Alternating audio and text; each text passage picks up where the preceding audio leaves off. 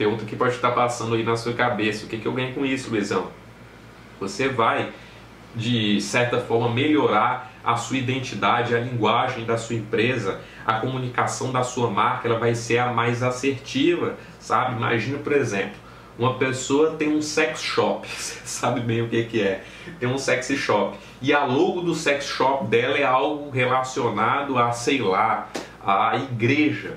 Você acha que vai comunicar algo específico para o cliente? Você acha que vai comunicar com clareza o que, que ele está vendendo para o cliente? É lógico que não. Né? Então, por isso que é interessante, por isso que se faz necessário o estudo do público-alvo para que você crie uma identidade, para que você crie uma comunicação mais assertiva da sua empresa com o seu potencial cliente.